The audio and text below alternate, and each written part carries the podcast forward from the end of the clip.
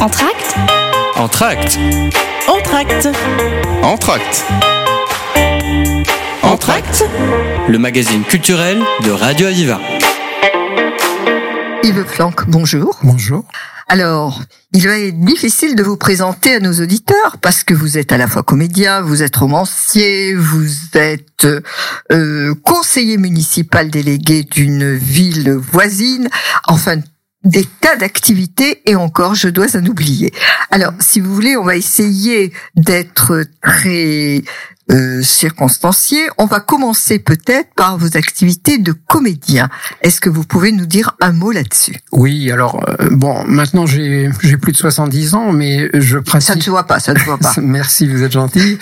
Euh, mais ça fait un certain un certain temps que je fais donc de, je pratique le théâtre. Euh, alors euh, plus à plein temps depuis une quinzaine d'années puisque j'ai créé une compagnie avec une euh, partenaire qui s'appelle Marilyn Schotzenberger.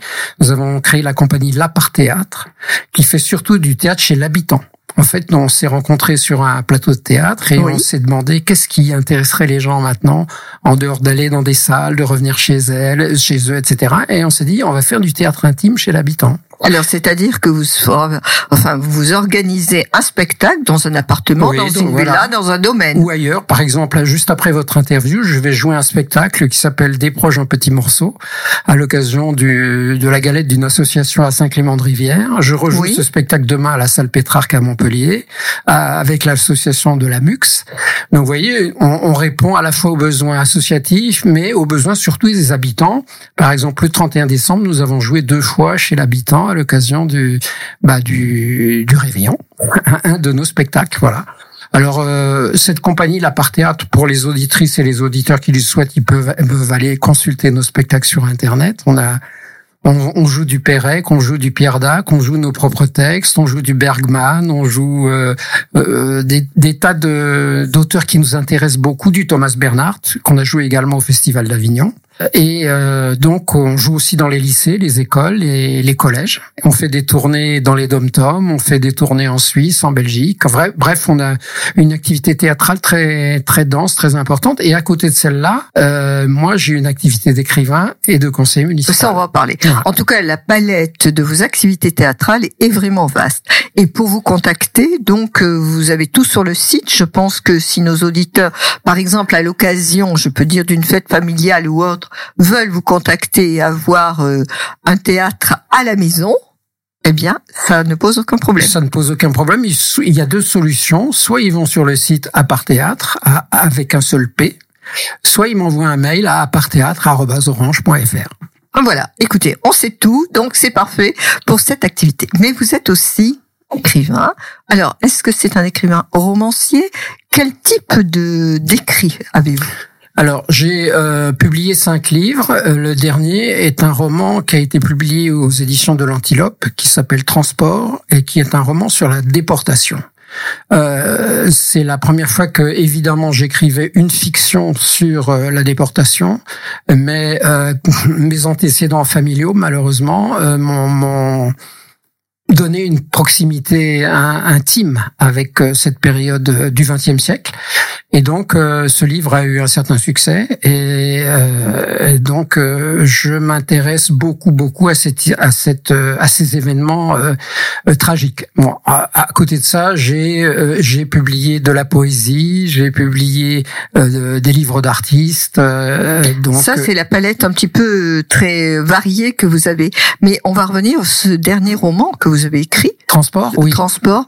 Moi, j'aimerais qu'on l'approfondisse un petit peu. Est-ce que c'est ce roman familial?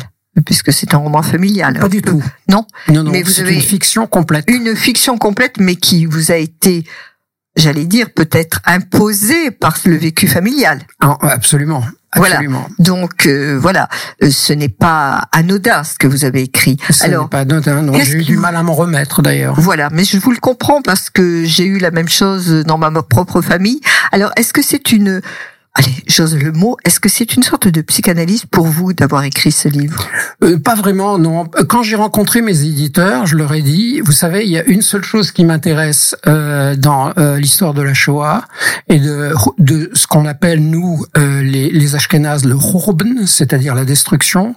Une seule chose m'intéresse, c'est ce qu'a pu en faire euh, Claude Lanzmann. À part de ça, à, à part Claude Lanzmann et Shoah, je pense qu'on on a, on, on ne peut rien faire de mieux.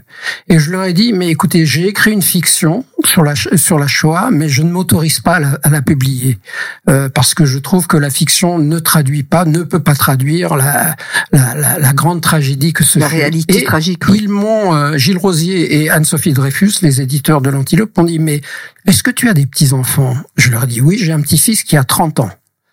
Et eh ben ils m'ont dit il faut le faire. Voilà. Mmh. Donc finalement, ça ne répond pas à votre question liée à une psychanalyse familiale, mais plutôt à une mémoire euh, tragique qu'il fallait que je traduise d'une manière ou d'une autre, et mes éditeurs m'ont donné en quelque sorte l'autorisation mmh. de le mmh. faire. Tout à fait, vous êtes une, dans une sorte de transmission aussi. C'est ça. Voilà, on était dans le devoir. Moi, lorsque j'ai fait la même chose que vous, j'ai été dans le devoir de transmission aussi vis-à-vis -vis des générations futures, et je crois que ça c'est très important. Alors, est-ce que vous pouvez nous dire un petit mot de ce transport? Qu'est-ce qui se passe dans ce roman qui n'est un roman imaginaire? Euh, oui, oui, alors je, je bon, j'espère qu'il nous restera assez de temps pour parler des enfants d'Isieux et de ce que je veux faire aussi avec ce oui. texte de Roland Cos. Mais euh, Transport en fait euh, s'intéresse à trois personnages un homme, une femme et un enfant qui sont dans un wagon euh, qui va de Drancy à Auschwitz. Et donc euh, évidemment, euh, je décris ce que j'imagine être la situation. Et dans une deuxième partie du livre, je m'intéresse à chacun des personnages séparément l'homme, la femme, l'enfant. Euh, bon, je ne veux pas déflorer. Bien sûr, la, je crois qu'il faut le, rester le roman, là. Mais il a déjà cinq ans d'âge. Hein, il a été lu déjà beaucoup. Euh, voilà. Donc alors, depuis, euh, de, alors, de l'eau a coulé sous les ponts. Depuis, quel est le le dernier la dernière œuvre littéraire que vous avez écrite? Euh, J'en ai écrit deux. Euh, la première s'appelle Le sucre à côté et la deuxième s'appelle Albert Finkelstein debout. Alors, un petit mot sur les deux.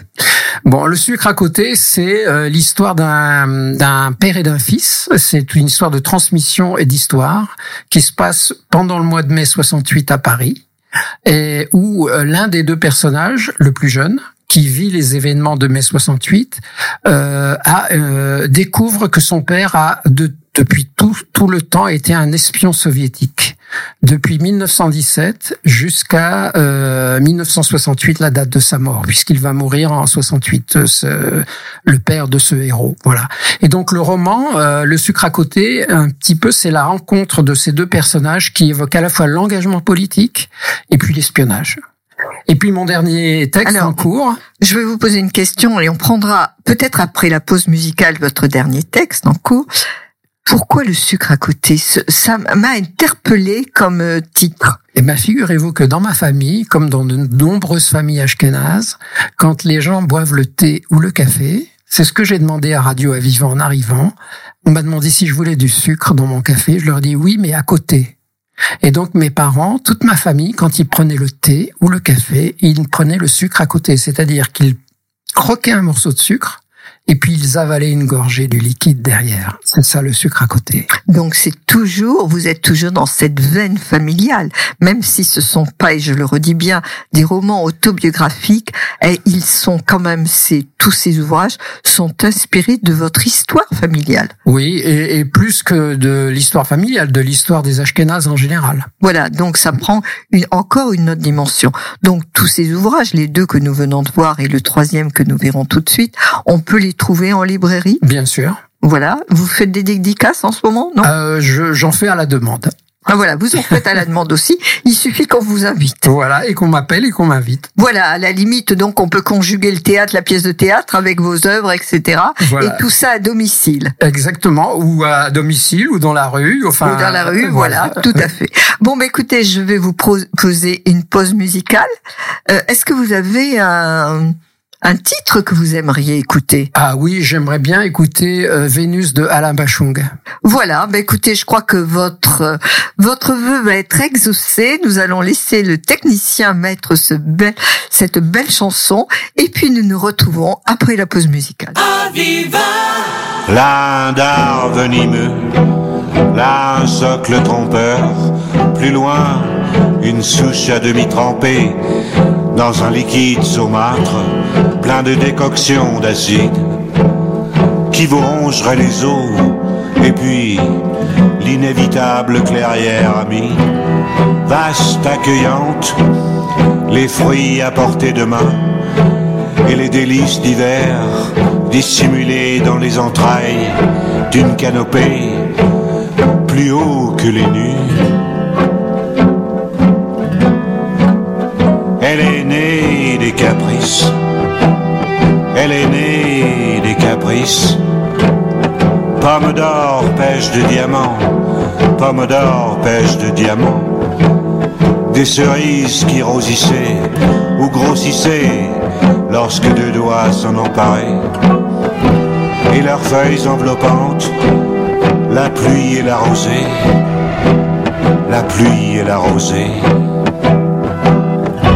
Ces choses avec lesquelles il était bon d'aller, guidé par une étoile, peut-être celle-là, première à éclairer la nuit Première à éclairer la nuit. Première à éclairer la nuit.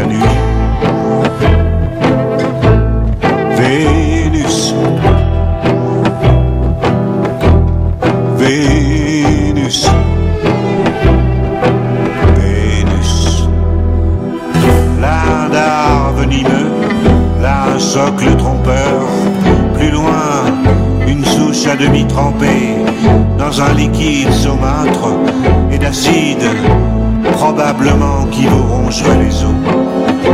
Et puis les fruits à portée de main et les délices d'hiver dissimulés dans les entrailles d'une canopée. Elle est des caprices, elle est des caprices. Pomme de diamants et ces cerises qui grossissaient lorsque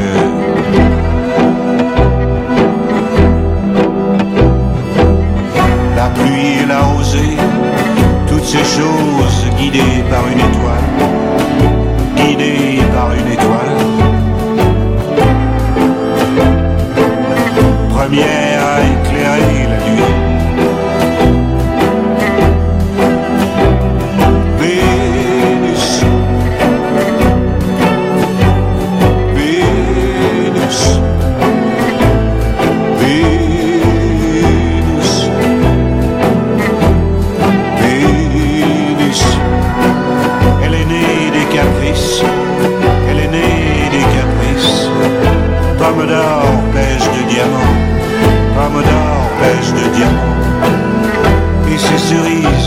qui grossissaient lorsque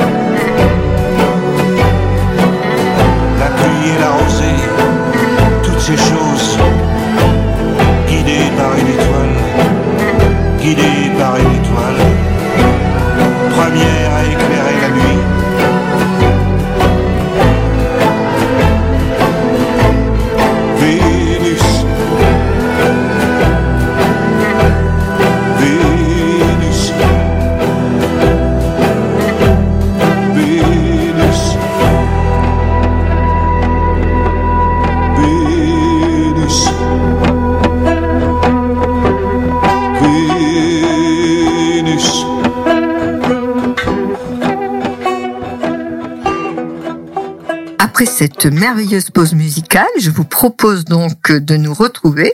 Nous sommes toujours avec Yves Flanck, donc comme je vous disais, un homme aux multifacettes, à la fois comédien, euh, écrivain, euh, euh, chanteur, non. Pas encore. Pas encore, mais ça viendra. Bon, alors nous avons vu vos deux ouvrages, donc Transport et du sucre à côté. Vous voyez, j'ai retenu Le sucre à côté. le sucre à côté. Donc j'ai bien retenu que c'était une tradition familiale. Et j'aimerais maintenant que vous nous parliez de ce troisième ouvrage que vous nous avez à peine susurré tout à l'heure. Oui, alors le troisième ouvrage s'appelle Albert Finkelstein debout. Euh, Alors pourquoi là aussi le Pourquoi Albert Finkelstein debout? Ben parce que euh, finalement j'ai rencontré ce personnage dans mon imaginaire. Et euh, c'est un personnage un petit peu à mon image et qui se demande après toutes ces heures de vol qu'il a eu dans sa vie qu'est-ce qu'il continue à faire qu'il se tient debout, c'est-à-dire vivant dans cette époque troublée et dangereuse. Voilà, c'est ça le. Quelle époque? La, nôtre. La nôtre. La nôtre, celle-là, la contemporaine, 2022, 2023, peut-être 2024, qui sait? Voilà, en fait, c'est la question que l'on se pose tous, vous ne pensez pas? Je pense. Dans, cette période troublée où les gens n'ont pas de tellement de cap. Oui. Donc, euh, en fait, ce livre traduit. Alors, ce personnage, comment est-il partagé? Comment se comporte-t-il? Alors, Albert Finkelstein, il a trouvé une parade euh, pour rester debout, c'est qu'il se souvient de toutes les rencontres féminines qu'il a eues dans sa vie. Et donc, il, euh, il se remémore l'enrichissement, la, richesse de, de ces rencontres et de ces liens avec ces femmes qu'il a rencontrées dans son existence euh, depuis l'âge de 20 ans jusqu'à l'âge de 70 ans. Et euh, c'est au travers de ces rencontres qu'il qu'il qu'il décrit euh, finalement la manière qu'il a eu de bah, de résister au temps de, résistant, de résister à la mémoire.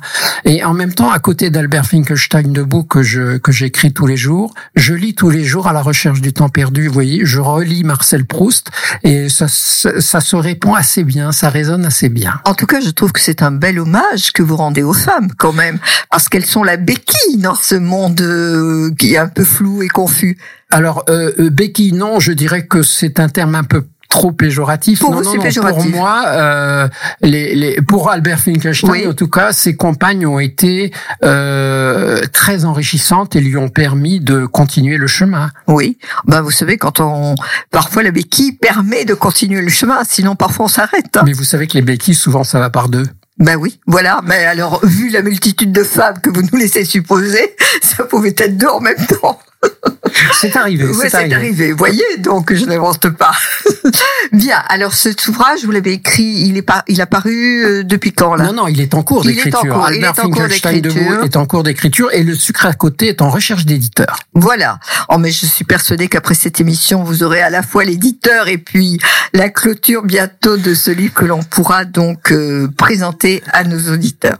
Alors, mais au milieu de ces multiples activités, vous avez une autre activité là qui vous a été demandée par le, c'est le ministère de la Culture? Non, plus exactement, euh, j'ai plusieurs casquettes comme euh, vous l'avez compris, et euh, dans le cadre de l'événement qui s'appelle les Nuits de la Lecture, tous les ans, impulsé par le ministère de la Culture, euh, on, on, pratique, on fait des lectures dans des endroits publics, notamment des bibliothèques, euh, des associations, des théâtres, des établissements scolaires.